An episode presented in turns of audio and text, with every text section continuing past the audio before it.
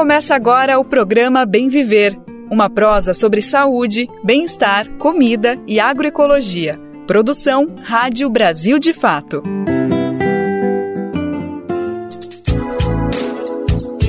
E hoje é segunda-feira, dia 24 de julho de 2023. Pois é, já estamos praticamente na última semana do mês, então vamos embora, vamos falar de muita coisa importante que está começando mais uma edição do nosso querido programa O Bem Viver, uma produção do Brasil de Fato, porque você sabe, é muita informação e prestação de serviço. Eu sou Lucas Weber e te faço companhia pela próxima uma hora para a gente prosear bastante sobre assuntos que interessam o nosso dia a dia. Então bora saber os destaques do programa de hoje, segunda-feira, dia de estreia da seleção brasileira na Copa Feminina de Futebol. Herança Maldita. Documentário mostra como os crimes socioambientais em Brumadinho e Mariana se relacionam com o ciclo do ouro em Minas Gerais e a ascensão do neoliberalismo no Brasil.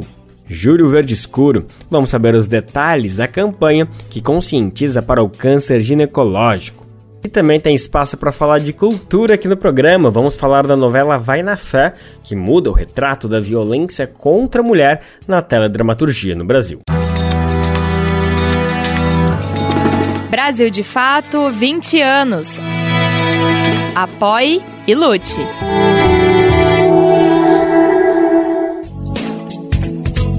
A gente está no ar com Bem Viver, você sabe, é de segunda a sexta-feira, sempre às 11 horas da manhã. É nesse horário que a gente entra na Rádio Brasil Atual 98,9 FM na Grande São Paulo e também pela internet, na nossa rádio web, no site rádio brasildefato.com.br.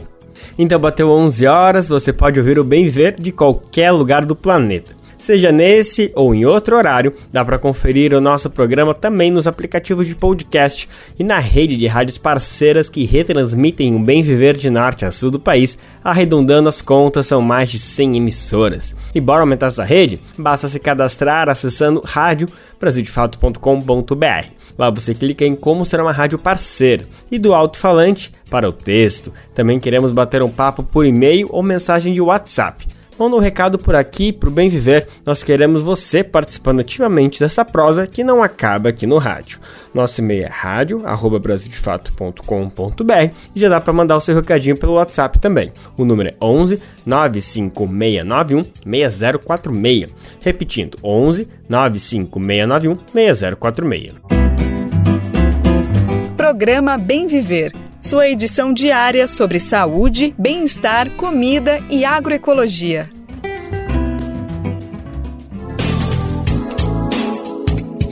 E como é bom começar o dia, começar a semana com essa notícia. Hoje o Brasil ganhou, goleou, passou por cima do Panamá na estreia da Copa do Mundo de Futebol a seleção ganhou por 4 a 0 com um gol de Ari Borges, que foi a grande destaque. Ela fez simplesmente 3 gols. Ela é estreante em Copa do Mundo e já deixou três gols, já deixou uma super marca.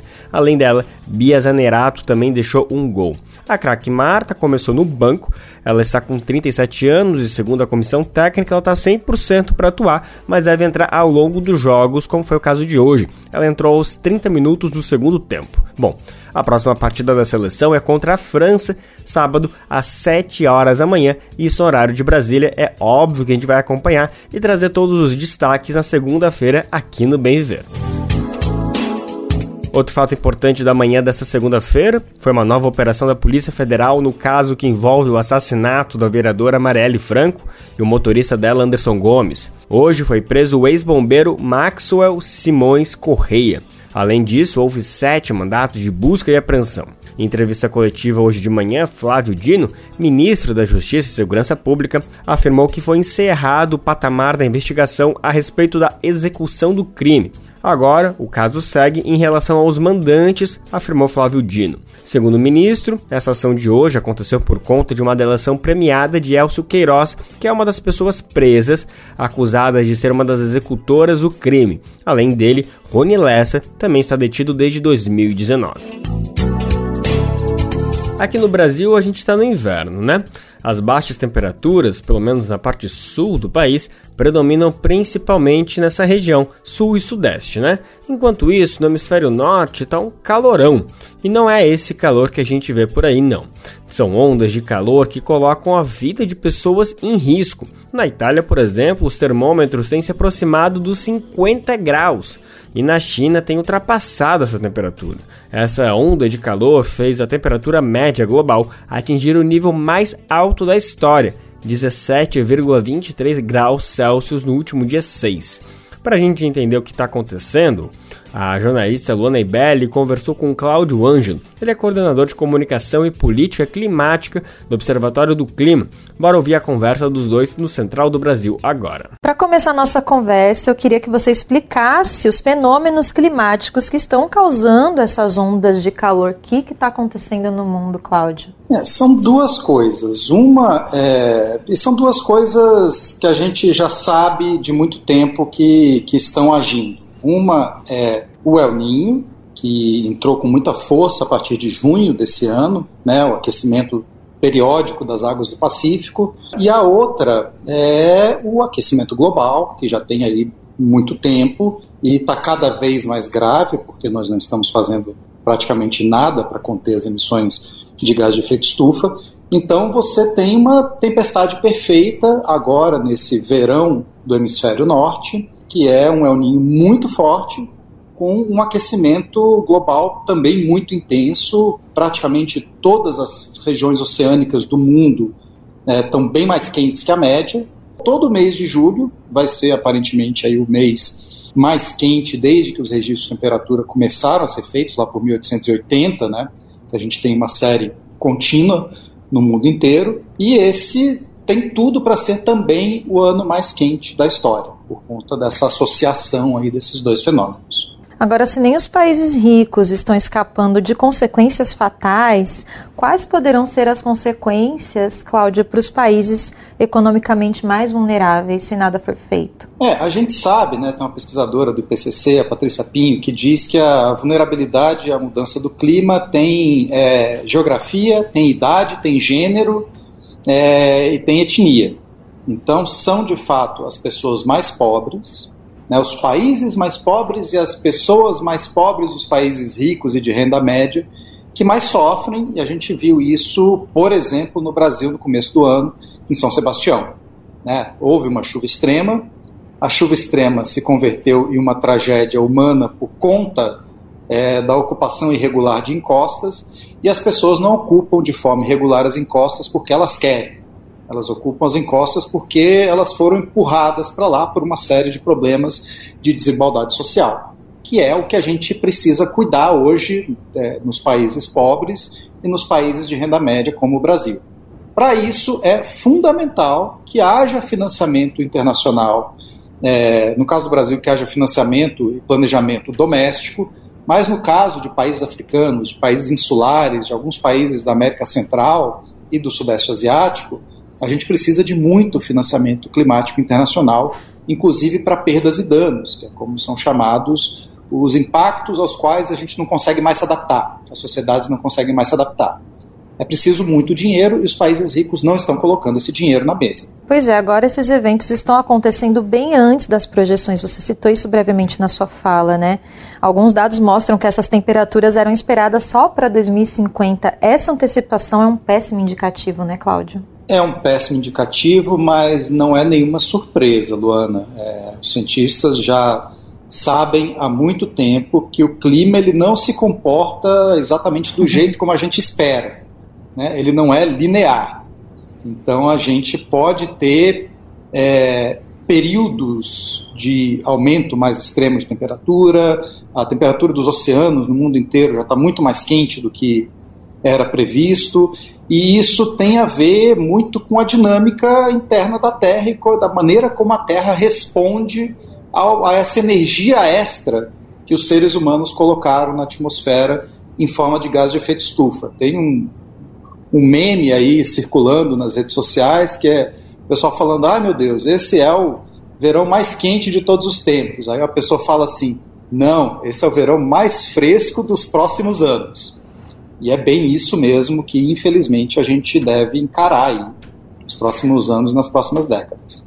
Muito didática essa sua fala, Cláudia. Agora, diante de tudo isso, é possível a gente interferir nessa situação? O que, que você acha que deve ser feito para a gente agir e não deixar a situação piorar ainda mais? Os governos precisam cumprir o Acordo de Paris, precisam implementar as metas que eh, já estão sobre a mesa, as metas que estão colocadas aí desde 2015 e que não vêm sendo implementadas eh, na maior parte do mundo e eles precisam aumentar a ambição das suas metas uh, muito imediatamente, porque lembrando que o, os cientistas nos dizem, o painel da ONU sobre mudanças climáticas, o IPCC, nos diz que nós temos até 2030 para cortar 43% das emissões de gás carbônico do mundo, se nós quisermos ter uma chance de mais de 50% de estabilizar o aquecimento global em um grau e meio, como preconiza o Acordo de Paris. As emissões não chegaram nem ao seu pico ainda.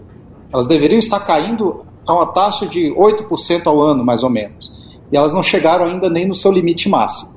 E com tudo isso, você ainda tem governos no mundo inteiro, inclusive no Brasil, querendo aumentar a produção de petróleo, que é o principal causador da mudança do clima. Então, a, o que precisa ser feito já está mais, já é mais do que conhecido. O que falta é os governos tomarem vergonha na cara e agirem, porque de fato a gente está diante de uma emergência.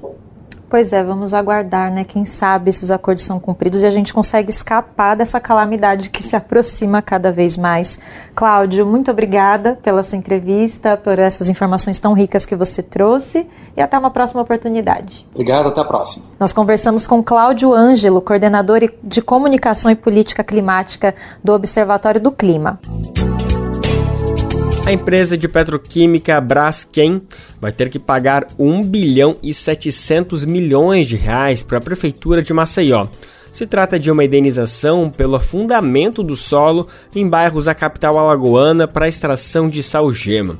O valor está previsto no acordo firmado entre as partes na última sexta-feira. O recurso vai ser destinado a obras nos locais afetados e à criação do Fundo de Amparo aos Moradores. A empresa afirmou que o termo de acordo global estabelece a indenização, compensação e ressarcimento integral do município de Maceió em relação a todo e qualquer dano patrimonial extrapatrimonial por ele suportado. Já a prefeitura enfatizou que o acordo não invalida as ações e negociações entre a Braskem e os moradores da região afetada. Os afundamentos começaram ainda em fevereiro de 2018. Os bairros Pinheiro, Bom Parto, Bebedouro e Farol foram atingidos por conta da extração de salgema. Ele é formado no subsolo a cerca de mil metros da superfície. Na ocasião, cerca de 14 mil imóveis foram condenados e 60 mil pessoas tiveram que deixar as próprias casas. O caso chegou a ser encaminhado à 53ª sessão do Conselho de Direitos Humanos da Organização das Nações Unidas no mês passado. Na ocasião, foram apresentadas as violações de direitos das pessoas atingidas. A discussão sobre os danos à mineração ganhou espaço no Brasil nos últimos anos. E não foi por acaso, mas por um motivo trágico a grande repercussão de dois crimes socioambientais em Minas, que juntos tiraram a vida de quase 300 pessoas. O rompimento das barragens de Mariana e Brumadinho é o tema do documentário Herança Maldita do ciclo do ouro ao neoliberalismo. O filme mostra como essas tragédias são fruto de um modelo de exploração minerária implementado desde o período colonial no Brasil. Vamos conferir a reportagem de Pedro Tropassolas com locução de Douglas Matos. Seguir os rastros de destruição dos dois maiores crimes ambientais das últimas décadas no Brasil e voltar no tempo. Em Herança Maldita, é possível entender como o rompimento das barragens em Mariana e Brumadinho são fruto de um modelo de exploração minerária implementado desde o ciclo do ouro em Minas Gerais no século XVIII. A gravação do documentário teve início após o rompimento da barragem da Vale em Brumadinho no dia 25 de janeiro de 2019. O diretor Thomas Amaral conta que o filme traz uma perspectiva popular do atual modelo de mineração, dando voz aos moradores de comunidades atingidas. O atual modelo de mineração é um, é um modelo muito agressivo e que é consonante com essa fase mais agressiva do capitalismo, né? essa fase histórica em que nós estamos na, nas últimas décadas, que é, chamamos né, por neoliberalismo, que é um, um estágio ainda mais agressivo do capitalismo. Dentro desse contexto, é, pode-se dizer que é uma nova fase da mineração ainda mais agressiva do que qualquer período histórico que a gente possa comparar, né, qualquer período histórico anterior. Entre os destaques do filme estão os bastidores da privatização da Vale. Juliana Deprá, da direção nacional do MAM, o Movimento pela Soberania Popular na Mineração, afirma que o negócio é considerado um marco da expansão das políticas neoliberais e do controle do capital financeiro sobre a exploração de minério no país. Para nós está claro que o modelo de mineração né, adotado pelo Estado brasileiro, ele segue sendo um modelo de saque, né, de saque dos nossos bens minerais, das nossas riquezas, né, atendendo aos interesses do capital internacional, né, e cada vez mais essa contradição, essa relação, ela vem se aprofundando, né, a gente não rompeu com essa lógica, né, racista, a lógica do saque, né, a lógica de levar embora a riqueza, né, e deixar para nós os prejuízos, né, socializando aí a miséria, deixando rastro de destruição, né. O filme foi lançado lançado em 2021, mas continua circulando em festivais no Brasil e no exterior. O longa também vem sendo exibido em comunidades atingidas pela mineração em Minas Gerais, com o apoio do Movimento pela Soberania Popular na Mineração, o MAN, como ressalta Juliana. Tomás percorreu aí diversos territórios emblemáticos, né, de casos emblemáticos de conflito, né, com grandes mineradoras no estado, né, com a Vale, com a Anglo American, Go Gold, enfim, outras empresas, né, que seguem aí atuando, né, de forma violadora, né, e operando o saque mineral aqui no nosso estado, né, é, e a gente vem realizando desde o ano passado, né, uma série de exibições é, desse documentário, tanto né, na cidade, para fazer o diálogo também né, nas cidades que são ameaçadas ou que convivem né, com conflito minerário, né, que já tem mineradoras instaladas ou que, ou que vivem ameaça de instalação o diretor da obra, Thomas Amaral, faz questão de clamar pelo engajamento de todos em torno da temática do filme agricultura familiar, a pesca, é, o, o, turismo, o turismo ambiental. Né? No imaginário nacional, Minas Gerais é conhecido como a terra do pão de queijo, do cafezinho, do fungão a lenha, que você vai chegar, vai ter um senhorzinho, uma senhorinha para te acolher e, e, você vai numa cachoeira, vai ver aquela paisagem rural. É isso que a gente não pode né, deixar destruir. E o filme, é, com muita gente qualificada, muitos militantes, mu muita muitas lideranças comunitárias né, fazem esse debate. Além dos festivais, o documentário Herança Maldita está disponível de graça no YouTube. Da Rádio Brasil de Fato, com reportagem de Pedro Estropaçolas em Minas Gerais. Locução: Douglas Matos.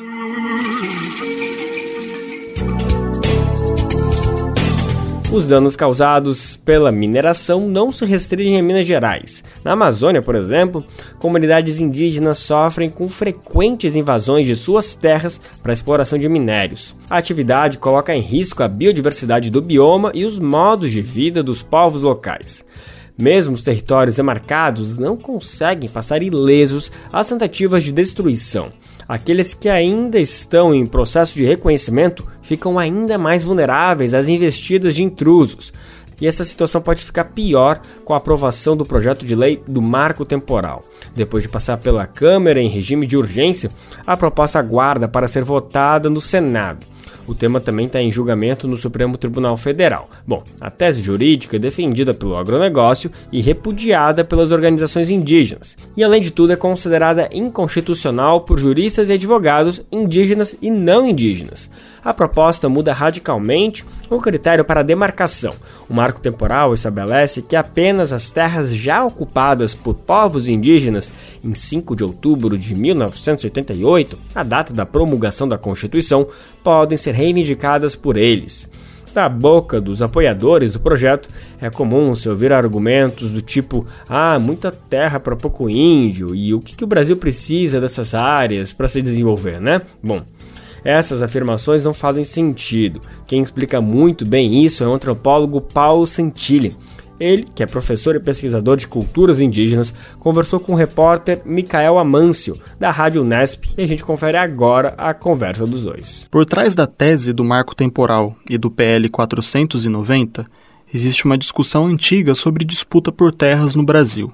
Enquanto vários movimentos indígenas reivindicam a ampliação da demarcação de terras, deputados da bancada ruralista no Congresso Nacional costumam ser contrários a esses pedidos, alegando que isso iria prejudicar o desenvolvimento econômico do país. Em 2019, o ex-presidente Jair Bolsonaro afirmou que no Brasil existe muita terra para pouco índio, nas palavras dele.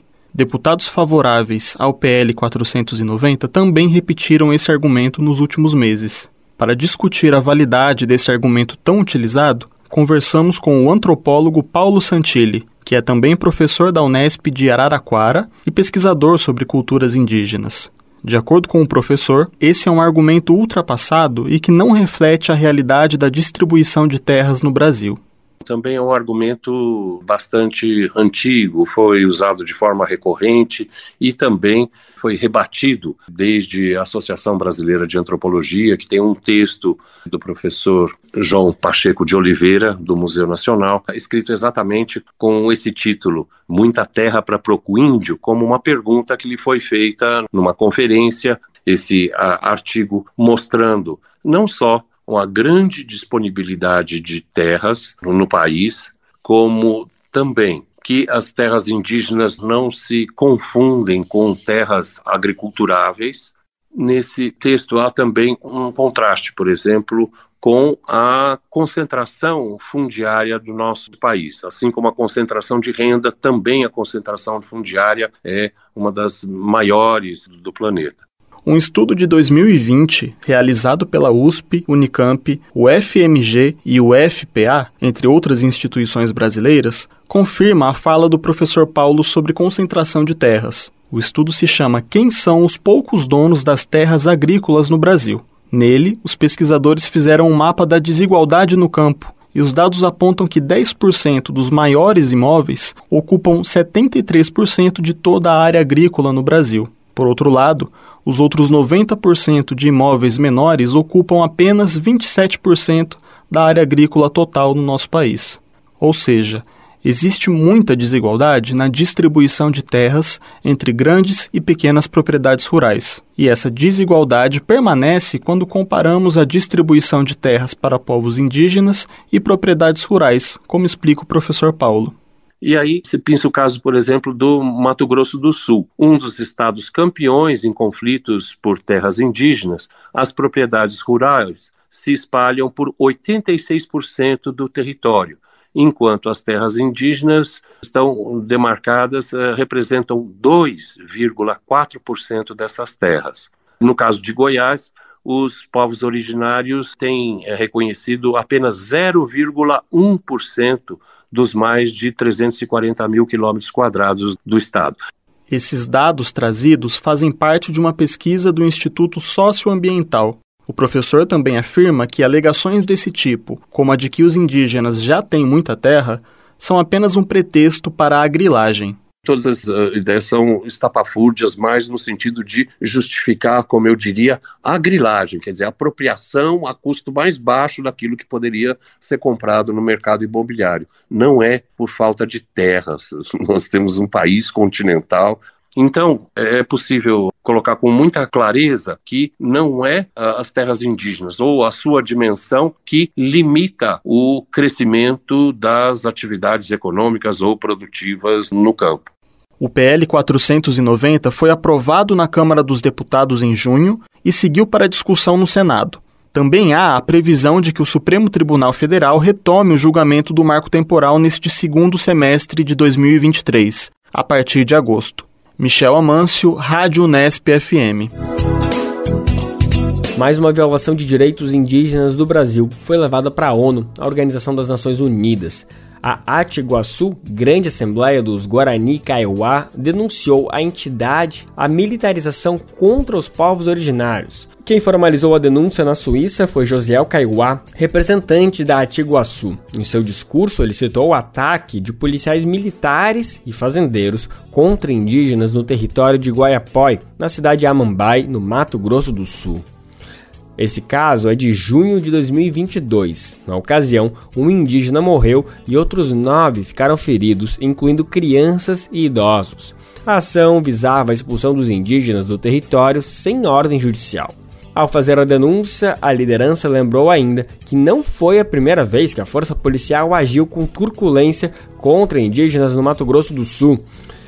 Em outro episódio, registrado ainda em 2018, policiais militares realizaram uma operação ilegal, usando inclusive um helicóptero. Um ancião foi preso e vários indígenas ficaram feridos. Casas e pertences foram destruídos pelos policiais. O documento apresentado na última quarta-feira, dia 19, tem a assinatura de Atiguaçu e apoio formal do CIMI, o Conselho Indigenista Missionário, e de cerca de 20 outras entidades que assinaram o texto de forma conjunta. Agora, olha só que projeto bacana que está sendo desenvolvido pelo governo federal em parceria com a Universidade Federal Fluminense. A gente está falando do Experiências do Brasil Original. A iniciativa busca qualificar o turismo em comunidades indígenas e quilombolas. A ideia é apoiar essas comunidades sem perder de vista a preservação das tradições dos territórios. A primeira etapa do projeto contempla comunidades de Roraima, Pará e Goiás. O repórter Gabriel Correia, da Rádio Nacional, conta mais detalhes pra gente. Treinamento e apoio das comunidades indígenas e quilombolas que queiram melhorar as atividades turísticas sem deixar de preservar e divulgar as tradições desses territórios. Para isso, está acontecendo nesta semana uma série de visitas de campo promovidas pelo Ministério do Turismo em parceria com a Universidade Federal Fluminense. Técnicos participantes do projeto Experiências do Brasil Original estarão nesta primeira semana em quatro comunidades: as indígenas Raposa 1, em Roraima, e a Borari, próxima de Santarém, no Pará. E nas comunidades quilombolas Terra Quilombola África, também no Pará, e o Quilombo Povoado Moinho, no município de Alto Paraíso, em Goiás. As comunidades foram convidadas a participar do projeto e aceitaram o convite. A intenção é qualificar o turismo nas comunidades que já desenvolvem essa atividade. Segundo Manuela Valduga, pesquisadora que participa do projeto, já existem modelos semelhantes em outras regiões voltados para o turismo nacional e internacional. Só no estado de Roraima tem cadastradas junto ao governo estadual mais de 32 comunidades indígenas que recebem turistas e tem roteiros de café, tem roteiros culturais com venda de artesanato. E em outros estados também, no estado de São Paulo, produtos já bem formatados para o turismo em alguns locais. Tem alguns locais bastante remotos focados no público do turismo internacional. O projeto Experiências do Brasil Original tem como referência experiências anteriores ligadas à agricultura familiar. Agora, a ideia é criar novos conhecimentos que transformem a visão do turista para a valorização desses locais. Após treinamento e capacitação, uma etapa final deve dar apoio à divulgação e participação em feiras, por exemplo. A pesquisadora Manuela Valduga explicou que, ao final do processo, as comunidades terão maior controle do fluxo turístico, sem impactos negativos tem já normas pré-estabelecidas, principalmente no, nos territórios indígenas, tem que ter um plano de visitação com a anuência da FUNAI. E nos povos quilombolas não é necessário ter uma anuência, mas é preciso uma normativa que resguarda que todas as ações tomadas nas comunidades quilombolas sejam em comum acordo com a comunidade. Então tem que haver sempre essa consulta prévia. Se o projeto der certo, a experiência pode ser replicada em outras comunidades, por associações locais ou algum outro órgão que queira repetir o aprendizado. Da Rádio Nacional em São Luís, Gabriel Correa. Este mês marca a campanha Julho Verde Escuro. Ela é voltada à conscientização sobre o câncer ginecológico O objetivo é chamar a atenção para a importância de exames preventivos e do diagnóstico precoce.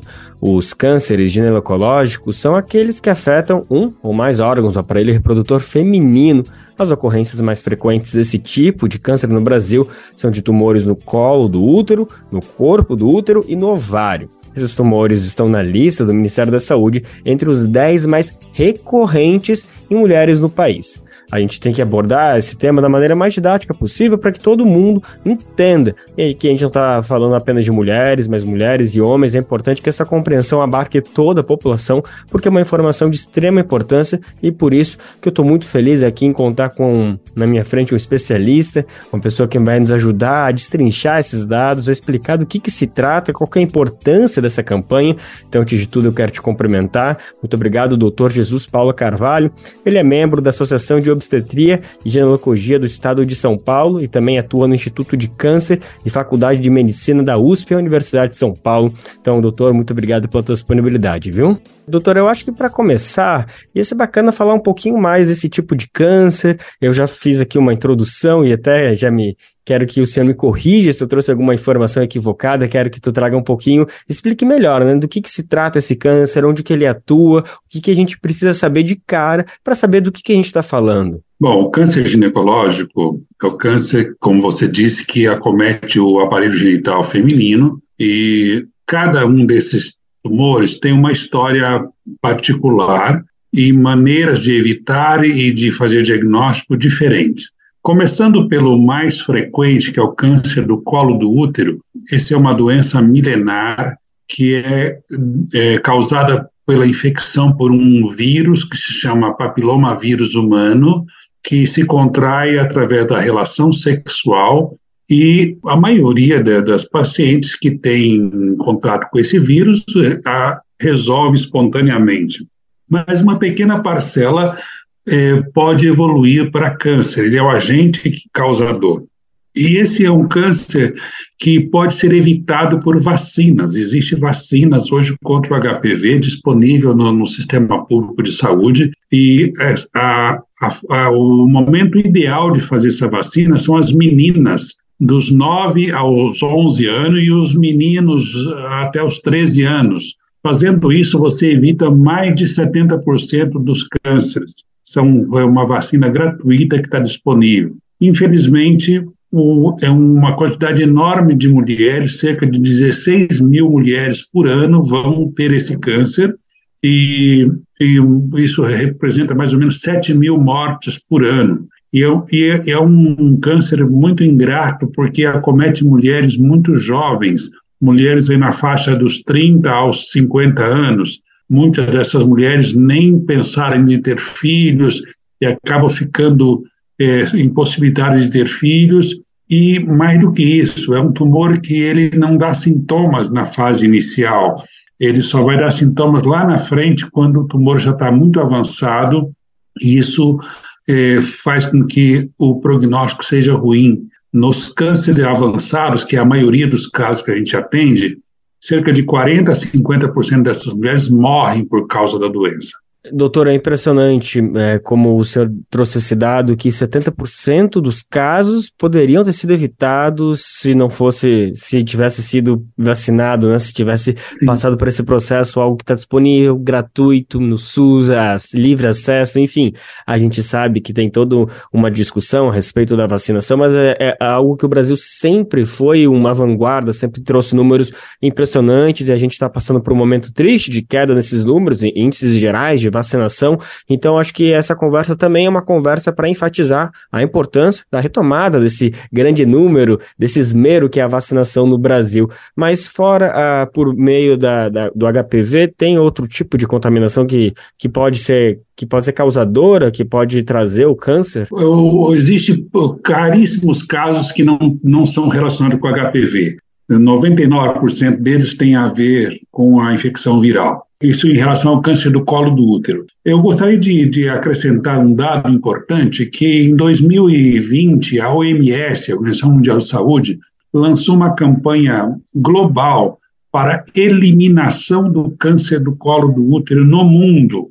É, partindo da premissa de que, como é uma doença causada por um vírus, e como tem vacina, e como é possível detectar ela em fases precoces, ou seja, todos os requisitos estão presentes para se eliminar essa doença.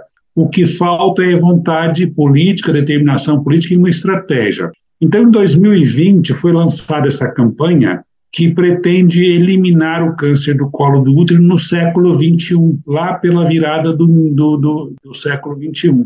Fazendo o quê?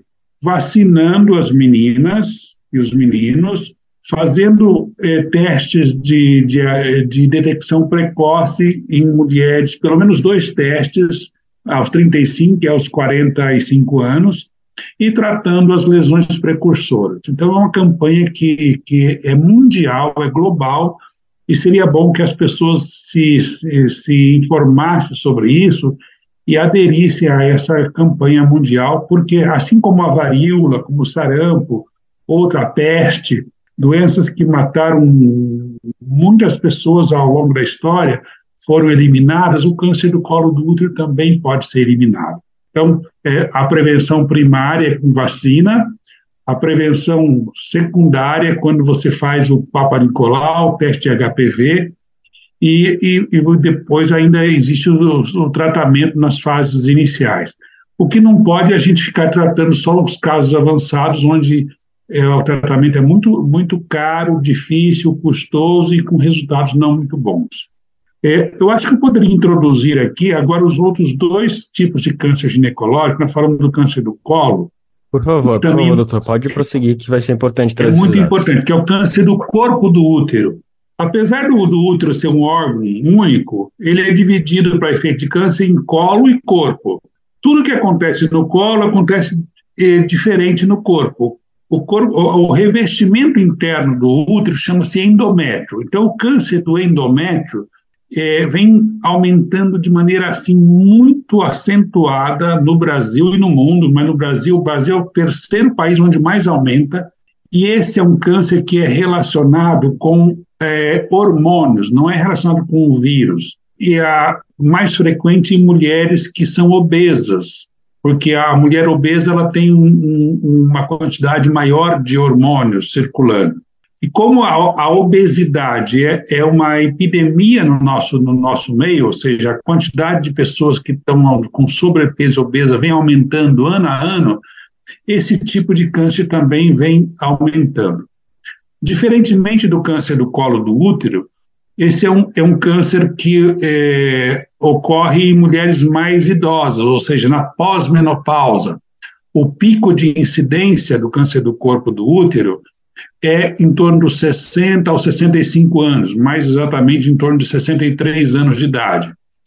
E tem um sinal precoce, que é o sangramento. E aqui vai o alerta. Então, to todas as mulheres que estão já entraram na menopausa e que voltaram a ter sangramento, isso deve ser é, interpretado como um sinal de alerta, porque o câncer de endométrio se manifesta por sangramento. É, e aí precisa é, fazer o diagnóstico. É, e é o tumor que vem que mais aumenta ultimamente. Professor, eu acho agora só para fechar, esse é bacana se o senhor falasse um pouquinho dos sintomas que a gente precisa ficar atento sobre o câncer no útero, que o senhor comentou agora do corpo, mas eu acho que para complementar seria bacana para a gente fechar a nossa conversa. Então, não, é, é, então o, o, câncer do, do, do, colo do útero é, é sangramento na, nas relações sexuais. O câncer no corpo é um sangramento na mulher na pós-menopausa. E ficou faltando eu falar do câncer de ovário. O câncer de ovário é, um, é o câncer mais agressivo que existe, é o que mais mata proporcionalmente.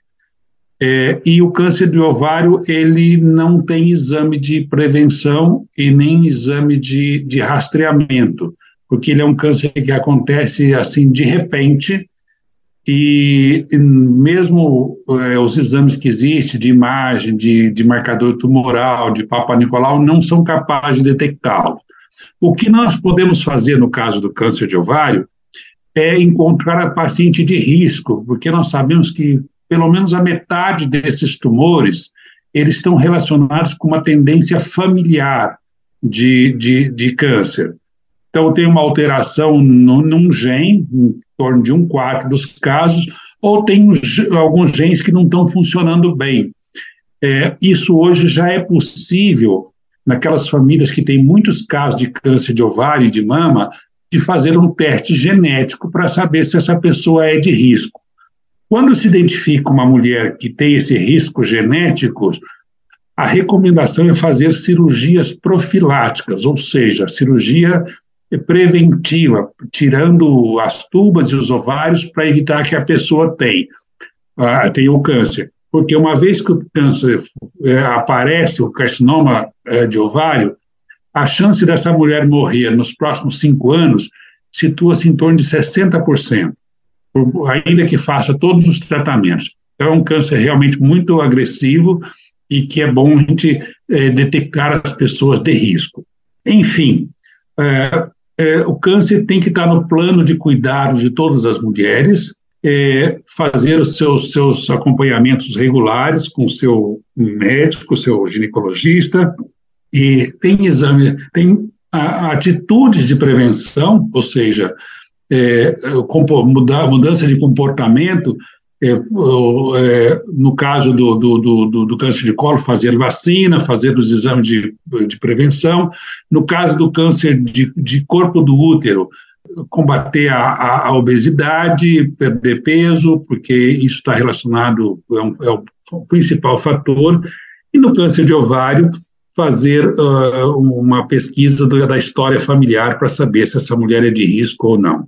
E acho que, de maneira bem resumida, é isso que a gente tem que fazer. Tá ótimo, professor. Resumiu, mas conseguiu contemplar todos os pontos. Eu acho que a gente conseguiu traçar bem uma reta e, enfim, abordar esse tema com a devida propriedade, fazer esse serviço para a população. Então, quero te agradecer mais uma vez a disponibilidade. Eu que agradeço, obrigado pelo convite. Estamos aqui à disposição quando precisar. Nós acabamos de conversar com o Dr. Jesus Paula Carvalho. Ele é membro da Associação de Obstetrícia e Ginecologia do Estado de São Paulo e membro também do Instituto de Câncer e Faculdade de Medicina da Universidade de São Paulo, a USP. Nós conversamos sobre a campanha Julho Verde Escuro, voltada à conscientização sobre o câncer ginecológico. O objetivo é chamar atenção para a importância de exames preventivos e do diagnóstico precoce.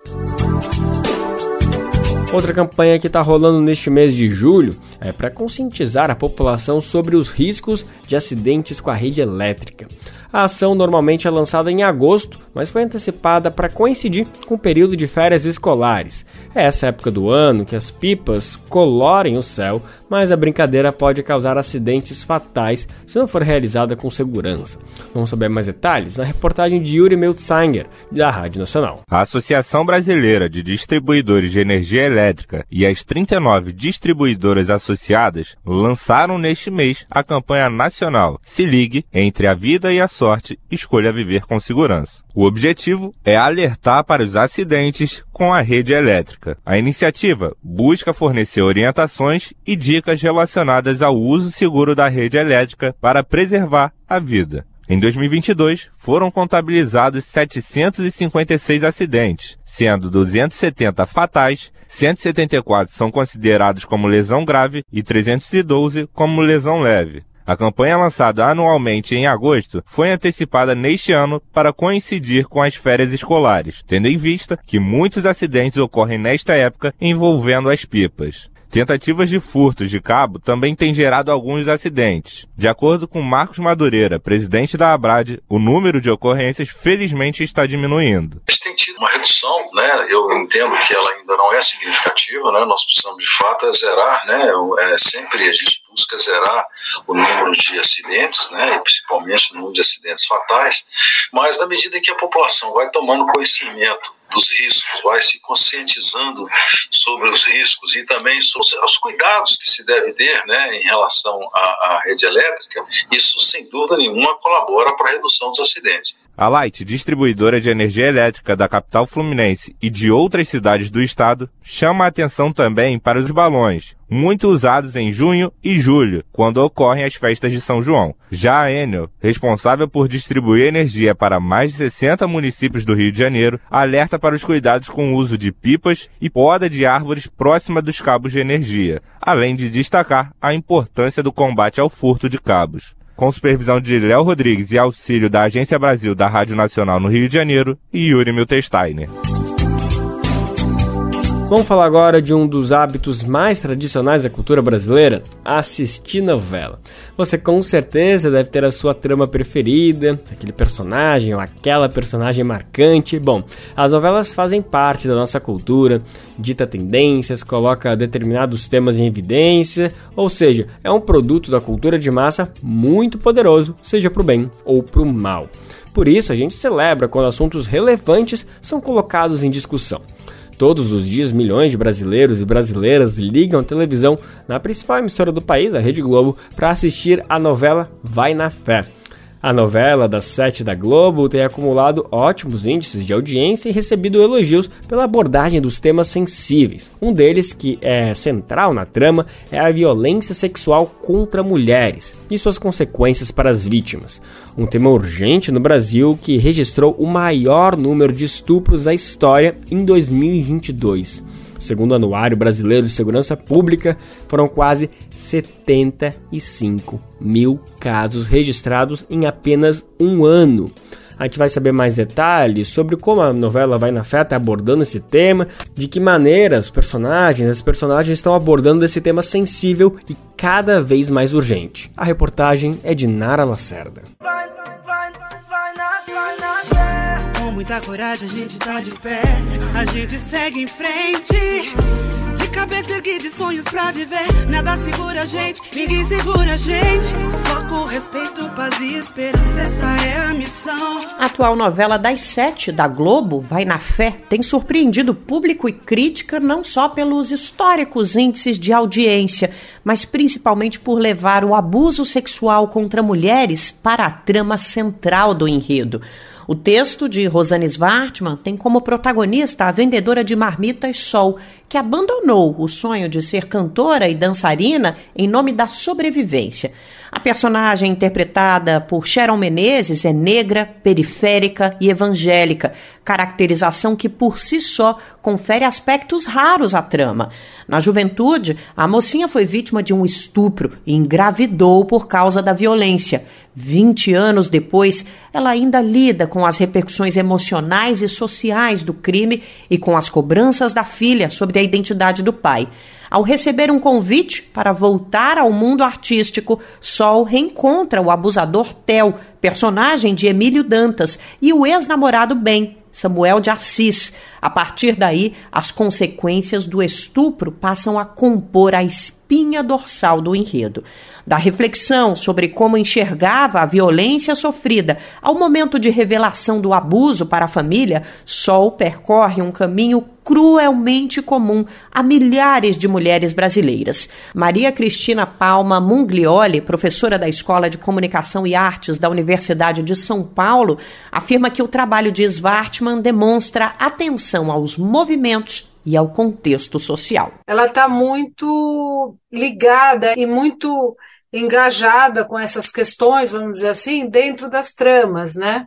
Então você percebe esse tipo de construção da trama como um todo, desde a representação de pessoas negras na trama, né, a quantidade de personagens, personagens plenos, né, protagonistas, né, isso tudo está ligado a todo um contexto atual de discussão e de debate em torno das questões de representação na televisão. Essa proximidade da trama com a realidade repercutiu positivamente com o público. Vai na Fé resgatou a audiência do horário e teve crescimento consistente desde que entrou no ar em janeiro passado.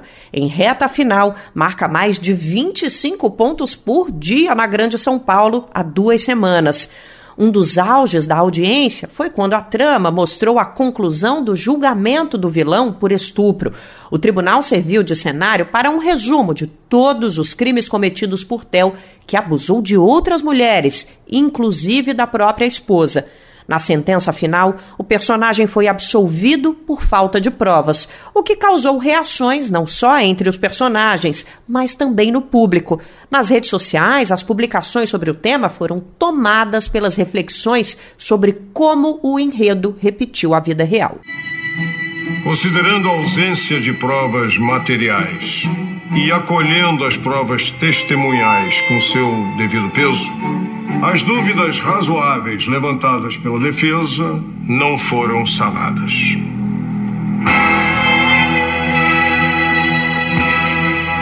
Assim, no mérito, a materialidade do crime de estupro de vulnerável não restou comprovada. Lorena Rúbia Pereira Caminhas, pesquisadora do Grupo de Estudos Interdisciplinares em Ciência e Tecnologia da Universidade Estadual de Campinas, afirma que o público tem papel essencial no alcance dos debates que a novela propõe. E, sobretudo, tem um papel do público de tirar a novela do espaço que ela tem que é a televisão e do espaço doméstico, que é levar essa novela e essa narrativa para outros espaços sociais, que é o caso das redes sociais, para além do que a novela está colocando.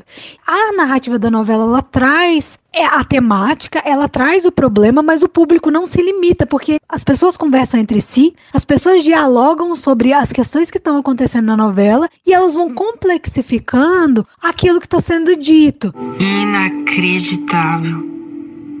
Ele foi absolvido. Tem mais nada que possa fazer? O Ben disse que tem como recorrer, mas. Mas agora tá aqui na internet que ele é inocente. Quem vai duvidar? Ai, eu sinto muito. Muito. Isso tudo é um absurdo. Não é a primeira vez que uma novela retrata histórias de abuso contra mulheres. A teledramaturgia brasileira conta com uma lista vasta de personagens marcantes que foram vítimas de violência doméstica ou estupro. O vilão com contradições e abusivo também não é novidade. O que muda no texto de Svartman é a colocação do crime na história da mocinha, no enredo principal, e o debate franco sobre os diversos aspectos da violência. Vai na Fé também confere contexto realista ao vilão. Theo é um empresário rico e renomado, tem amigos e amigas que o defendem e que acreditam que ele nunca seria capaz de cometer um estupro por boa parte do enredo, contou com o apoio da própria esposa em um cenário de normalização da violência doméstica, também extraído das estatísticas da vida real. Essa persona é construída desde o início da trama. Quando abusou de Sol, o vilão era melhor amigo de Ben, o então namorado da protagonista. Nos anos seguintes, continuou fazendo vítimas, além de se envolver em negócios ilegais, mas nunca foi desmascarado. Com isso, Vai na Fé lembra ao público que o abusador pode ser qualquer um. Para a professora Munglioli, o enfrentamento do abuso, do patriarcado e da misoginia como fio condutor do texto é a grande novidade da novela, principalmente no horário das sete. Os vilões já há algum tempo apresentam mais profundidade em termos de personagem, né? Então não é algo novo. O que eu acho que é mais interessante é essa possibilidade de mostrar a personagem vilã que comete coisas contra a mulher, vamos dizer assim, né, atos de, de violência, misoginia, etc. E essa personagem também vai arcar com as consequências desses atos ele está perdendo credibilidade por conta da violência que ele exerce contra as mulheres. A novela também abre espaço para uma prestação de serviço sem precedente na história do gênero. No enredo estão presentes as dificuldades que a sociedade brasileira ainda tem para reconhecer o abuso e os obstáculos psicológicos, econômicos e sociais que impedem denúncias de maneira didática e acessível. O Theo é um abusador, sim. Tem 20 anos que esse medo me assombra e eu sofro as consequências disso até hoje. Na trama, o vilão ainda não foi punido. Entre o público, as expectativas de qual será o final de Theo se multiplicam. Aqui, Cabe trazer à lembrança a icônica novela Vale Tudo, escrita por Gilberto Braga, Agnaldo Silva e Leonor Baceres, que também guardava forte conexão com a realidade. No Brasil de 1988, o vilão corrupto Marco Aurélio, interpretado por Reginaldo Faria, consegue fugir no fim da trama e dá uma banana para o país de dentro de um helicóptero. Já a vilã, Maria de Fátima, personagem de Glória Pires, que deu golpes até na própria mãe, se casa com um príncipe da Lombardia. O retrato parece fazer sentido para a época e até mesmo para os dias de hoje. No entanto, mesmo que os avanços sociais dos últimos anos sejam insuficientes, eles ainda podem levar Vai na Fé a punir Tel sem parecer inverossímil. Bora na fé, bora na fé, clima lá em cima, cair. Esta matéria contou com áudios originais da novela Vai na Fé. De São Paulo, da Rádio Brasil de Fato, Nara Lacerda. Vai, vai vai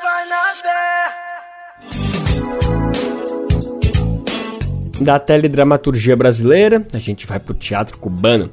Conhecer a companhia La Colmenita. O grupo tem uma proposta diferente, dos espetáculos são feitos por crianças. A proposta pedagógica vai muito além de formar artistas, mas busca também a formação cidadã. Vamos saber mais na reportagem de Gabriel Lopes, nosso correspondente em Havana. A locução é de Nicolau Soares. Fundada há mais de 30 anos, La Comenita é uma companhia de teatro infantil emblemática em Cuba. Um grupo mirim que faz do jogo a principal ferramenta pedagógica para formar não apenas artistas, mas acima de tudo pessoas. Quem explica é Carlos Alberto Tim Cremata, diretor e fundador de La Comenita. Companhia infantil de teatro e não de teatro infantil. É Essa é uma companhia infantil de teatro e não uma companhia de teatro infantil. Isso é muito importante porque aqui são as crianças que atuam.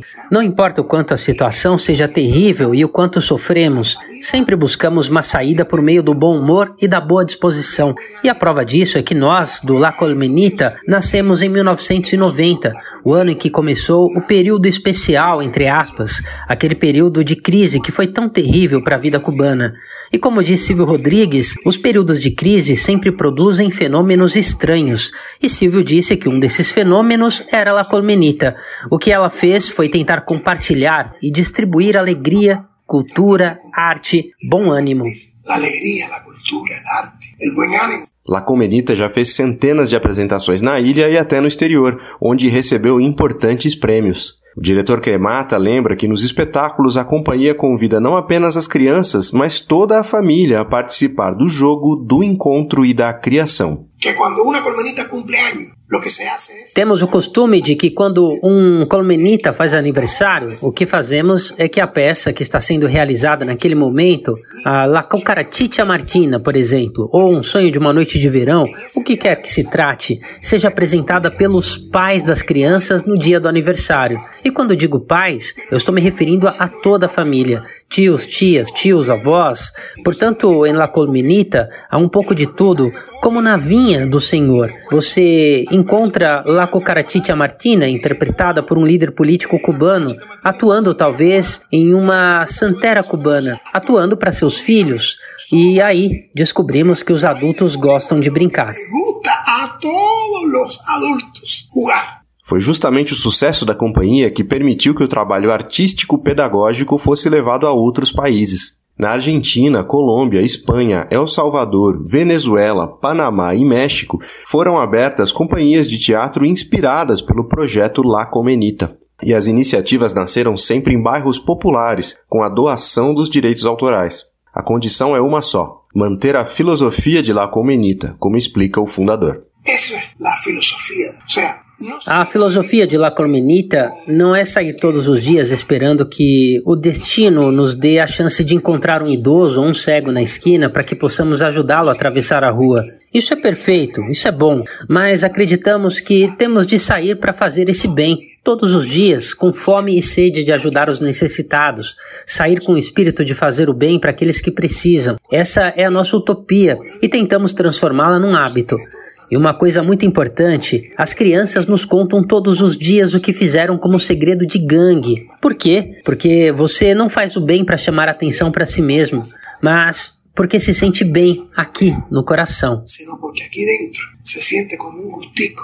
Durante o mês de junho, convidados pela equipe pedagógica do MST, o Movimento dos Trabalhadores Sem Terra, as crianças puderam realizar o sonho de viajar ao Brasil para começar a montar outras colmeias para Fortaleza, a capital de, de Ceará. Nós viajamos para Fortaleza, capital do Ceará, onde nós nos hospedamos em condições muito humildes e muito agradáveis, bem MST. E lá fizemos contato com os 14 facilitadores que vão nos ajudar a multiplicar o movimento no Brasil. Eu acho que estamos nessa prática internacionalista e se consideram que La Colmenita faz parte desse internacionalismo e eu seria a pessoa mais feliz do mundo. Essa prática eu aprendi com meus pais, que não são apenas meu pai e minha mãe, mas também Fidel, Raul, Marti, esses também são meus pais. É Fidel, é Raul, é Marti, esses são meus pais da Rádio Brasil de Fato, com reportagem de Gabriel Vera Lopes em Havana, Cuba, locução Nicolau Soares. E assim, o Bem Viver de hoje fica por aqui. A gente te espera amanhã, terça-feira, com mais uma edição inédita do nosso programa. O Bem Viver vai ao ar a partir das 11 horas da manhã na Rádio Brasil Atual 98,9 FM na Grande São Paulo ou no site rádio brasildefato.com.br. Lembrando que o Bem Viver vai ao ar em diversas rádios pelo país, são diversas emissoras que retransmitem nosso programa e lista completa você encontra no nosso site, na matéria de divulgação diária do programa. Aqui a gente reforça o agradecimento e confiança de se somar nessa nossa caminhada de debate e construção por uma sociedade alinhada ao conceito do bem viver.